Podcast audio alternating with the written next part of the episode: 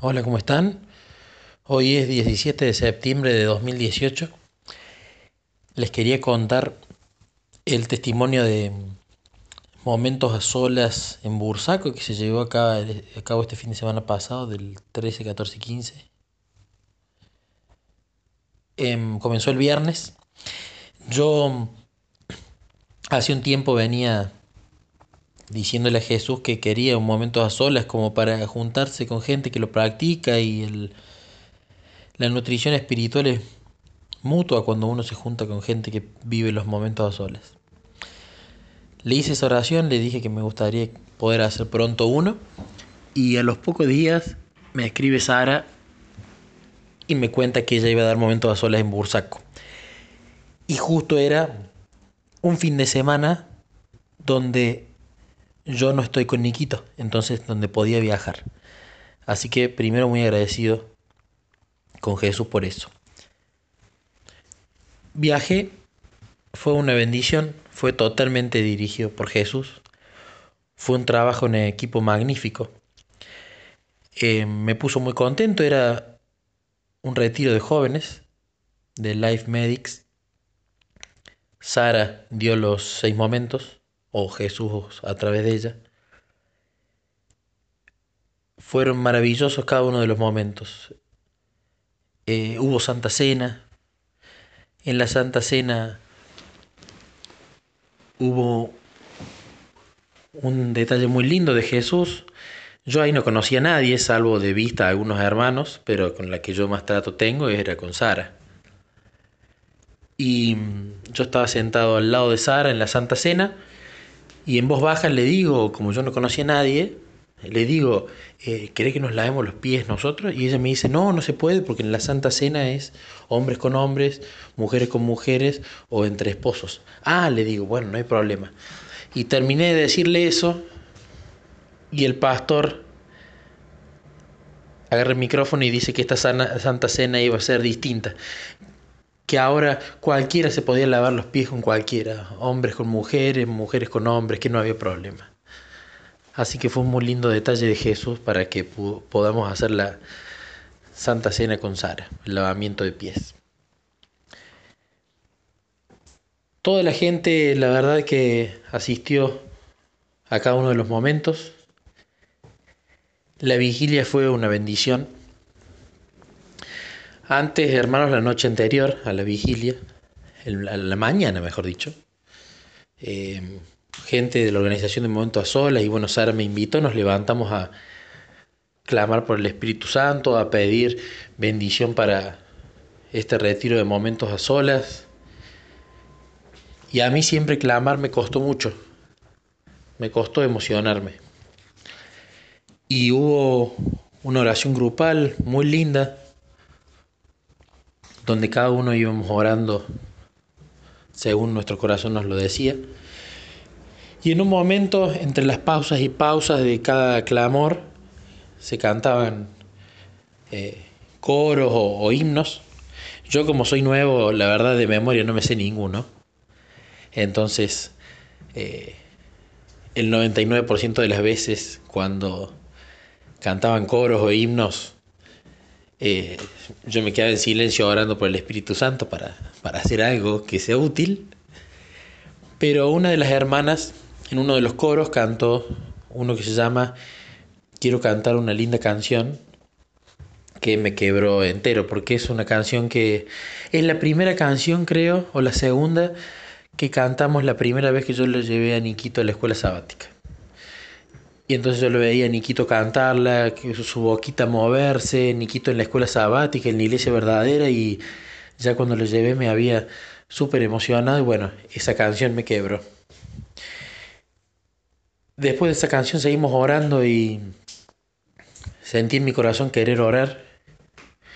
Y oré y lloré desconsoladamente, pero era un llanto que no sabía de dónde venía, porque yo de esa forma llorar es raro.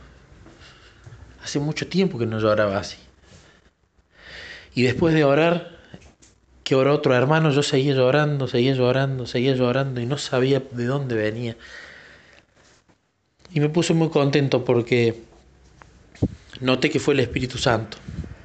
tanto que lo pedimos y de corazón que estoy seguro que esa noche sí bajó conmigo. Todo el día estuve de esa manera, muy sensibilizado, muy de una forma distinta. Luego se hizo la vigilia en la noche. La vigilia fue una bendición porque oramos afuera en la naturaleza. Estaba garuando, era soportable. Yo igual quería orar bajo la lluvia de todas formas, pero éramos muchas personas. Cuando termina la parte en la que tenemos que arrepentirnos de nuestros pecados, contárselos detalladamente en la vigilia, pedir al Espíritu Santo que nos muestre pecados viejos pecados que no creemos que son pecados o pecados de los que no nos acordamos. Cuando terminamos esa parte, que es sumamente personal, se largó una lluvia, hermanos, que no se podía soportar. Entonces, para que nadie desistiera de la vigilia, Sara decidió que vayamos todos adentro. Y todos adentro, claro, era, un, era como un galpón grande y no había lugar para estar cada uno separados. Así que bueno, Jesús, a través de las impresiones mediante el Espíritu Santo, le mostró a Sara que se debía orar de forma grupal. Entonces, toda la segunda parte de la vigilia se oró de forma grupal, donde una, cada persona que conocía en momentos a solas tenía un grupo de oración. Y después, Sara fue impresionada y eh, dos personas más, junto conmigo, fuimos, tuvimos que ir a la cocina para hacer una oración intercesora, para pedir que todos los jóvenes que estaban en el galpón y toda la gente, que pudiesen clamar por el Espíritu Santo, que el Espíritu Santo descienda, que Jesús dirija todo. Y fue maravilloso, hermanos, porque luego me incorporé a la oración grupal. Maravilloso las oraciones que salieron, la gente se emocionaba. Fue realmente un trabajo en grupo. Y realmente fue dirigido por Jesús, porque analizándolo un poquito con nuestras mentes finitas, el que controla la naturaleza, largó esa lluvia para que vayamos adentro. Y esa lluvia se largó inmediatamente justo cuando terminamos de hacer la parte donde tenemos que arrepentirnos de nuestros pecados, que es algo personal, que no lo podemos hacer grupal, porque esos trapitos al sol los tenemos que sacar con Jesús, no con los hermanos. Y Jesús dispuso que luego Sara dirigiera y se hiciera esa oración grupal que fue mucho más poderosa que quizás si cada uno la hacía separada, quizás los jóvenes se desanimaban, van a saber qué propósito ha tenido Jesús. La cuestión que terminó esa vigilia vino el otro momento, el primer momento, eh, el primer momento donde aprendemos a escuchar la voz de, de Jesús. Y hubieron muchísimos testimonios dos horas seguidas de testimonios. Ya tenía Sara que ir viendo la hora para poder encajar con el almuerzo y con el otro momento. Estaba absolutamente lleno de testimonios, se animaron todos los jóvenes, pasaron, hubieron testimonios muy lindos, se emocionaron muchos, historia de vida realmente grandiosas. Y lo que muchos destacaron, que Sara se dio cuenta y es algo cierto, lo que muchos destacaron fue que sintieron realmente por primera vez en sus vidas la presencia de Jesús. La gran mayoría destacó eso. Y otros destacaron que nunca habían sentido la presencia de Jesús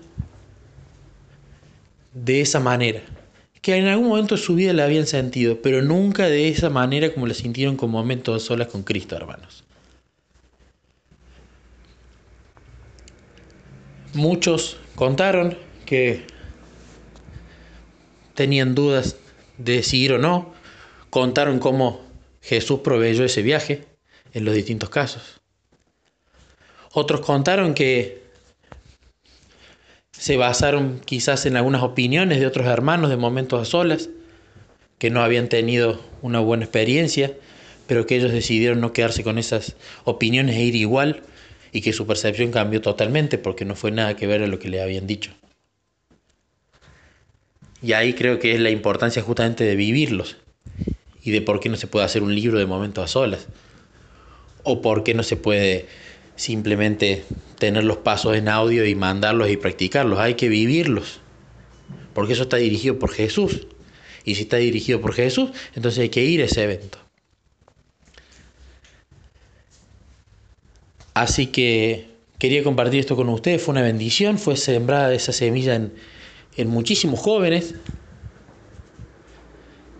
Y ojalá Jesús use a cada uno de esos jóvenes para contar de momentos a solas y que más gente aprenda realmente a, a permanecer en Jesús. Quería compartir esto con ustedes, hermanos, espero que sea de bendición.